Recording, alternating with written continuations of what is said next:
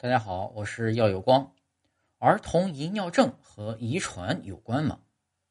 孩子超过五岁还尿床，很有可能是种病，一种被医生称为夜遗尿的病。五周岁以上的儿童夜间不能从睡眠中醒来，从而发生无意识排尿的，统归于夜遗尿的行列。尿床是会遗传的，如果孩子的父母有其中一位在童年时有过夜遗尿的现象。那么孩子就有百分之二十到百分之三十的患病可能。如果孩子的父母双方都在童年时有过夜遗尿，那男孩就有近百分之五十的可能，女儿有百分之二十的可能。